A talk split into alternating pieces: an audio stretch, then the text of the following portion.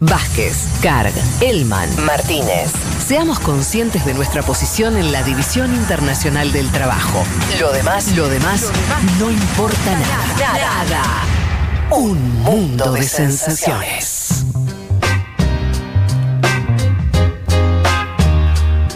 Qué lindo tema este de Fiona Apple, ¿eh? Un temazo. Me gustó mucho. Eh, bueno, a ver, ¿por dónde arrancar este domingo? Hay un tema, bueno, sí, alguna una cosa que quiero comentar que me parece tiene que ver un poco en la, en la fase en la que estamos ingresando, que yo lo pensaba con una idea muy argentina, pero que puede extrapolarse fácilmente, que si ya pasado un tiempo de, de que desde que comenzó la pandemia y desde que comenzaron a verse los efectos sanitarios, económicos, políticos, si no estamos entrando en el principio de una fase más política, donde empieza a verse algo así como una grieta a nivel global. Voy a tratar de explicarme brevemente y hacer algunos comentarios. Ustedes dirán qué les parece, obviamente a mis compañeros también, que, que comenten lo que, lo que les parezca. Em, primero, porque está pasando algo que era dentro de las cosas que se decían que iba a ocurrir, que la pandemia iba a cambiar, ese famoso qué va a cambiar del mundo después de la pandemia. Bueno, hay cosas que ya están cambiando. Les digo algunas cuestiones económicas muy básicas y que pueden todo el mundo comprobar. eh, algunos por ahí ya, ya las vieron, que tienen que ver con no- noticias financieras. Esta semana las acciones de Amazon registraron un crecimiento importante. La venía, en realidad venía creciendo ya de, semanas anteriores. Va- La acción de Amazon vale 2.300 dólares, valía 2.100 hace dos meses. Y recordemos que en medio de la pandemia las acciones no, en general no crecieron, sino que bajaron, ¿no? Estamos en un momento de crisis financiera. Tuvimos, acuerdo de esos días donde el petróleo de Estados Unidos A menos. valía menos 36 dólares, ¿no? Una- mostrando el, el nivel de. Es algo que después no duró mucha, mucho tiempo, pero, pero sí que muestra el descalabro económico del mundo. Bueno, en ese contexto, tenés a Amazon, tenés a Jeff Bezos, su dueño, que, por ejemplo, su fortuna entre el 1 de enero y el 15 de abril de este año, los primeros primer trimestre y algo de este año, aumentó 25 mil millones de dólares, su propia fortuna. El de la empresa, bueno, no sé, también un- un- una cifra así astronómica. Netflix aumentó la cantidad de suscriptores 16 millones. ¿sí? 16 millones de nuevos suscriptores hay en Netflix en el mundo en los últimos dos meses. Uno de los grandes ganadores. Sí. Netflix es una empresa chica, entre mil comillas, al lado de Amazon, pero te muestra una tendencia, ¿no? Em, ¿Tenés la de las camaritas? ¿Cuánto aumentó? ¿Por No. ahí? Habría que buscarla. eh, Zoom. Sí, ¿no? Sí, claro, también. Aumentó algo así, lo había visto. Eh, estaba evaluada. Vale, vale el doble que Twitter en, en el- la Ah, bolsa. bueno. Zoom. No, se puede creer eso. y Twitter aumentó, ¿eh? Twitter creció. El un buen doble año. que Twitter, Sí. Zoom. Desconocido hasta hace cuatro meses. Descono- bueno, sí, para nosotros será una empresa grande, ¿eh? sí, sí, pero, pero digo, sí, no era a popular. nivel masivo era desconocida. Totalmente. Ahora Bueno, se están haciendo cumpleaños por Zoom, digo. no sé si- Exactamente. Em, bueno, y como eso hay un montón de, de- de, de noticias, obviamente ustedes ya, saben, ya sacan la conclusión obvia que se trata de todas empresas tecnológicas o con gran eh, insumos tecnológicos, pero me detengo un poco en Amazon porque Amazon es, es almacén y tecnología, ¿no?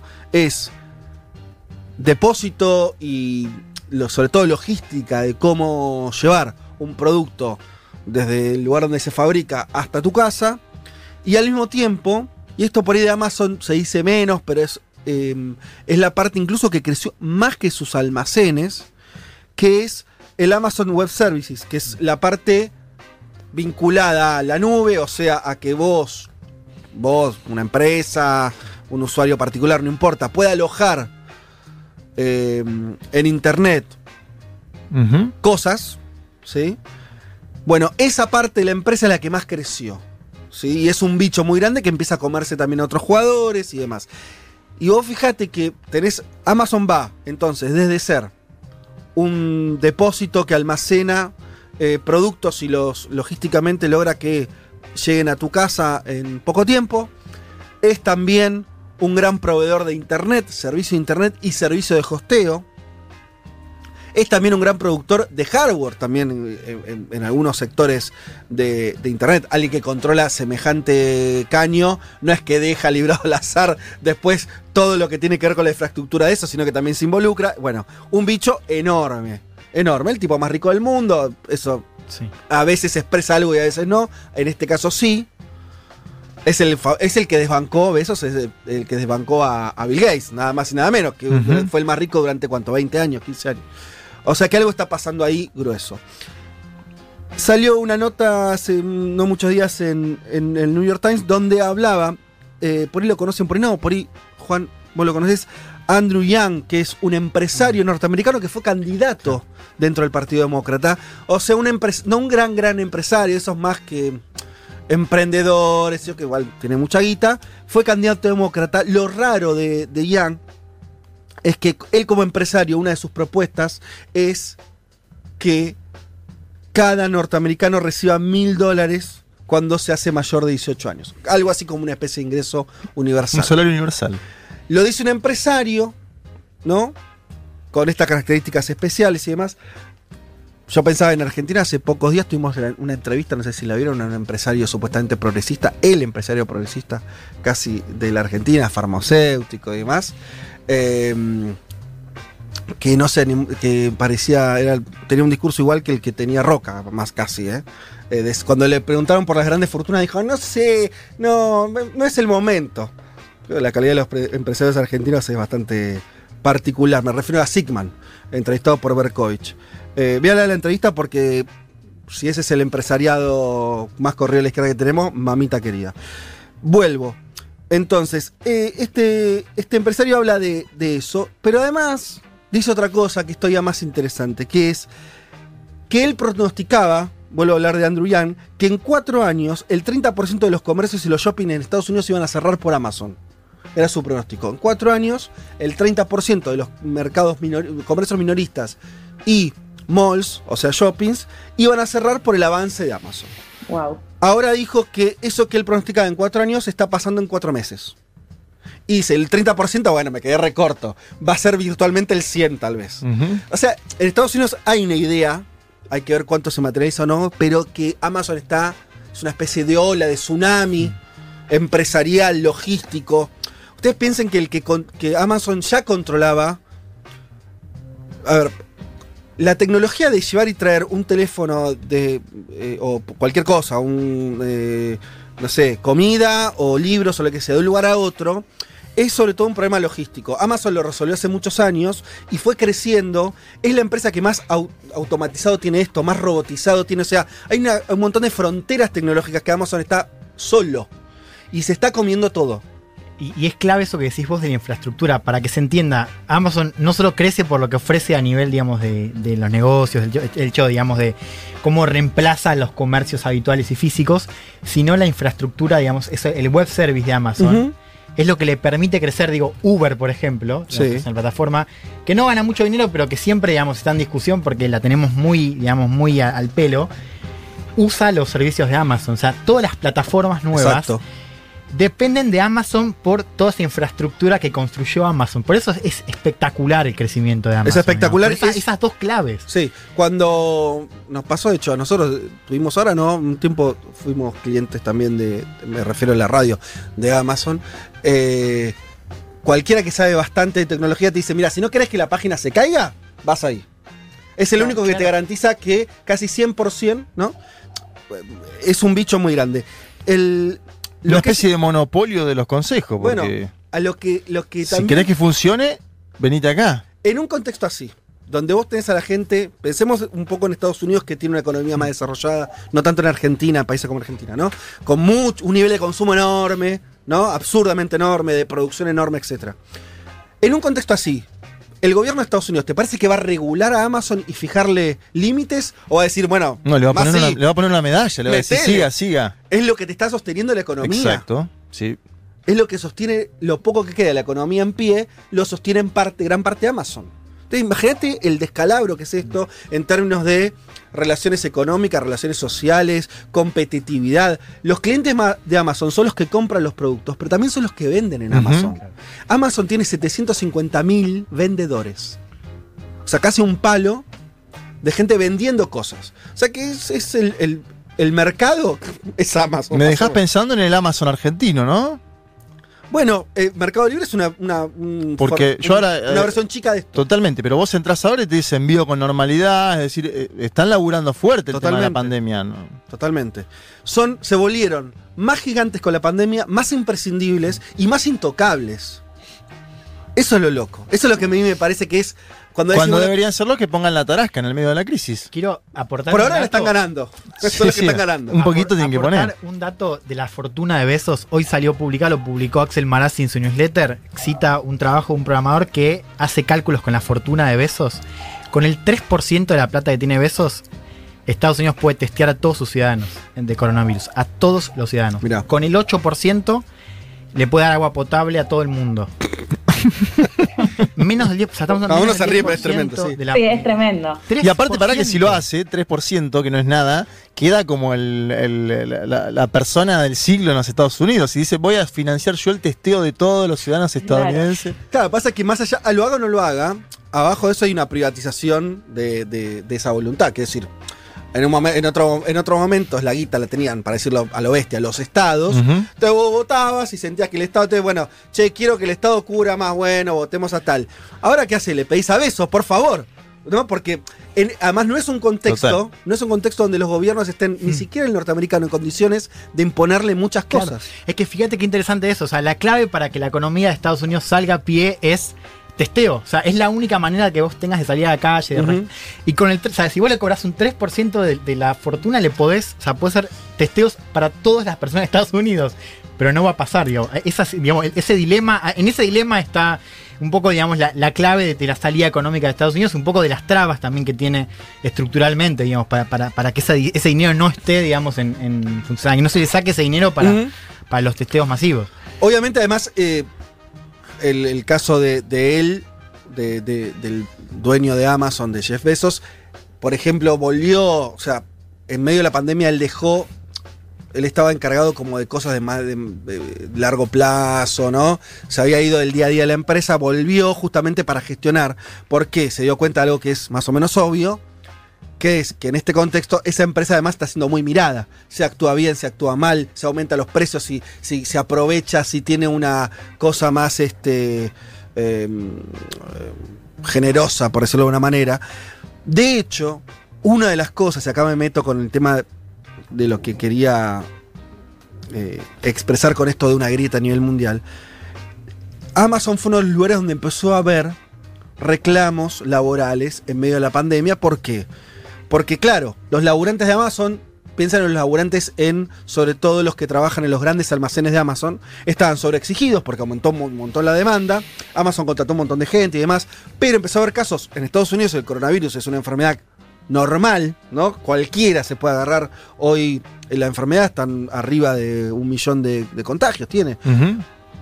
Eh, entonces empezó a haber muchos trabajadores de Amazon contagiados que dejaban de trabajar. Entonces los que seguían ahí trabajando estaban más sobreexigidos. Eh, hubo huelgas que Amazon, además tiene una política recontra draconiana. Vos no puedes hablar de nada que suceda dentro de la empresa afuera. Una cosa medio, eh, va, medio no, del todo distópica. Em, pero entonces volvamos. Este, si yo me quedo acá, vos tenés un mundo muy horrible y demás. Elizabeth Warren, que es otra ex candidata demócrata, se lo hablar en estos días, dijo algo que me pareció interesante, que es, empezó a señalar esta idea de que empieza a haber una respuesta desde el lado de los trabajadores. Eh, Hay huelgas, sobre todo en sectores, como decíamos, bueno, muy concentrados. El caso de Amazon, el caso de este, otras empresas ligadas a los servicios. Y les leo esta cita que a mí me pareció interesante. Todos los economistas pensaron que la Gran Depresión en la década del 30 sería el fin de los sindicatos, porque muchas personas estaban desempleadas y había una oferta laboral tan grande y la sindicalización incluso venía disminuyendo en la década del 20. Pero no fue lo que pasó. En un momento de gran estrés, más trabajadores decidieron que su única posibilidad de supervivencia era unirse y ejercer su poder a través de un sindicato. Y ella está diciendo, ojo, que tal vez de acá salgamos con un mayor protagonismo de los sindicatos, porque en un contexto tan negativo, al final el único que te puede proteger es el sindicato. Estamos hablando sobre todo de grandes empresas, ¿no? Estados Unidos tiene una tasa de sindicalización muy baja, 16%, 15%, pero aún así, claro, pero aún así dice, eh, me pareció interesante porque cuando vos le decís, bueno, Estados Unidos tiene récord de desempleo, decís, bueno, chao, van a hacer lo que quieran, los sindicatos afuera. Tal vez un momento, ¿no? Habrá, habrá que ver qué pasa en otros países donde la cuestión sindical, la cuestión de los reclamos laborales también vuelva a tener un lugar. Y con esto, y para cerrar, respecto de la idea, ahora me parece que en Argentina también está pasando esto, la oposición empieza a tener posiciones más fuertes, vemos los medios de comunicación pegándole al gobierno, bueno, se, terminó, me parece ya hace unos días, esta idea de, che, todos hay que bancar al gobierno porque estamos en una pandemia, ya está, me parece que entramos en otro juego, el mundo está entrando en este mismo juego, con esto que estamos viendo de cómo se está reconfigurando los ganadores y los perdedores.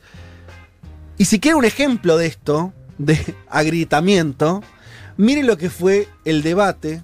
Fue presencial, pero porque hubo muy pocos diputados. eh, las sesiones están también virtualizadas, como sucede en tantos países. Pero hubo un debate entre eh, Pablo Iglesias, ¿sí? Eh, y una diputada de Vox. Y para que ustedes vean el tono, vos decís, bueno, Hello, viste, los españoles tienen esa cosa un poco más. Hermoso debate ese. Eh, acá se dieron con todo en un nivel que vos decís, yo no me lo esperaba. Claro, y eso refleja dos cosas. Que de vuelta, el, el gobierno de Sánchez también, si tuvo un momento más eh, de, mm, de mayor eh, acompañamiento de la oposición y demás, eso también ya quedó atrás, la oposición está haciendo a pegarle muy fuerte. Y en España, desde hace un tiempo, tenés una oposición de ultraderecha metida dentro de las instituciones. No tenés solamente al Partido Popular y demás, a Ciudadanos tenés a Vox. Bueno, esta diputada, que es una diputada justamente de este partido de Vox, eh, salió a pegarle muy duro al gobierno y la respuesta de Pablo Iglesias también fue ese... Una diputada de doble apellido. Se me fue el nombre. Porque ahora, lo va, ahora, te la, ahora te la cito, pero la, eh, eh, Iglesias cuando le contesta le dice, ustedes con sus dobles apellidos, ahora, ahora te la cito. Escuchemos. Para ustedes parece que las mujeres descartadas, muertas y abandonadas en las residencias no merecen el mismo respeto que otras víctimas, porque son mayores y porque están enfermas. Y por eso ninguno de ustedes, ninguna de ustedes, clama hoy por ellas. Nosotros no podemos ser cómplices con nuestro silencio de lo que ustedes están haciendo. Ustedes, señoría, ni siquiera son fascistas, son simplemente parásitos. Porque ustedes no son un partido español. Ustedes son un partido antiespañol, antipatriota, que representa los intereses de esos corruptos y de esos fondos. Nosotros creemos que defender España es hacer lo contrario a lo que se hizo en 2008, donde el desempleo y los despidos fueron el pan nuestro de cada día de los trabajadores y trabajadoras españoles y españolas. Y este gobierno lo que ha hecho es proteger a cuatro millones de trabajadores con los ERTES, evitando despidos y cierres de empresas. Este gobierno ha protegido a los trabajadores prohibiendo los despidos por causa del COVID-19. Y ustedes se han opuesto a estas medidas porque ustedes están en contra de los trabajadores españoles, que es estar en contra de España. Es miserable utilizar la muerte para hacer política. Miserable. Es miserable hablar de familias cuando ustedes no han apoyado ni una sola de las medidas para defender a las familias de este país. Señoría, es miserable la eutanasia en el contexto en el que estamos. Ustedes tienen muy pocos escrúpulos y tratan de disfrazar su discurso de valores religiosos. Fíjese, yo no soy creyente, pero me gusta mucho el Papa Francisco. Y creo que últimamente está diciendo cosas que van en la dirección contraria de lo que ustedes expresan. Porque ustedes representan el odio, la hipocresía y la miseria moral. Y les aseguro que España y nuestro pueblo, una vez más, como en el siglo XX, se quitará de encima la inmundicia que ustedes representan. Bueno, tranqui, ¿no? La inmundicia. Usted, o sea, O sea, le, no le- había le- escuchado. le dijo cosas muy fuertes, pero en un tono, viste, que parece sí. como un tono clonazepam. Sí. Entonces él estaba con un tono bajo. Ustedes, señorías, las inmundicias. ¿Viste? Porque le está diciendo barbaridades que ameritan gritos. Y, entonces, ustedes, señorías, ¿lo que están haciendo? María Ruiz Solás es la diputada. Exactamente. Bueno, nada, esto que, que me parece que estamos entrando en una fase que era más o menos predecible, que veremos hasta dónde llega. Puede llegar a niveles para mí muy altos de crisis políticas en muchos países. Pase de factura. Ahora, acá faltan muchas cosas todavía. ¿Qué, qué hacía esta diputada de Vox de ultraderecha? Tratarle de pasarle factura porque España tuvo 25.000, tiene, pasó los 25.000 muertos, o sea, obviamente que el gobierno reaccionó tarde en su momento. Pero esto se puede aplicar a cualquiera. Pensar que Trump no va a tener ningún tipo de secuela política por, por cómo, cómo por estar teniendo una cantidad de muertos que supera a los que tuvo la guerra de Vietnam, y bueno, es probable que lo tenga. Además de eso se suma, por eso, crisis políticas que tienen que ver con la reacción de los gobiernos. Eh, ya teníamos sociedades, si querés, en, muchos casos engrietadas, ¿no? Donde había un debate ideológico fuerte, derechas más derechosas de lo acostumbrado, eh, nuevas izquierdas con un discurso también más progresista. Bueno, todo eso va a colisionar en algún momento. Y sobre todo, si pasa, por eso arranqué con el tema de Amazon y demás, si pasa lo que probablemente pase, que es que salgamos mucho más desiguales de lo que entramos. Entonces, sociedades más desiguales y políticamente más eh, perfiladas en términos ideológicos, y bueno, sí, lo más lógico es que tengamos crisis políticas, conflictos sociales, conflictos laborales. Me parece que eso es lo que va a venir no sé cuándo, porque todavía las cuarentenas y demás amorigeran eso, ¿no? Amortiguan eso, hay pocas movilizaciones, pocas formas en que la sociedad se expresen plenamente, pero tarde o temprano me parece que es lo que se viene. Futurock. Lejos de la corrección. Por elección. Un mundo, un mundo de sensaciones. Vázquez, Carg, Martínez, Elman. Información justo antes de la invasión zombie.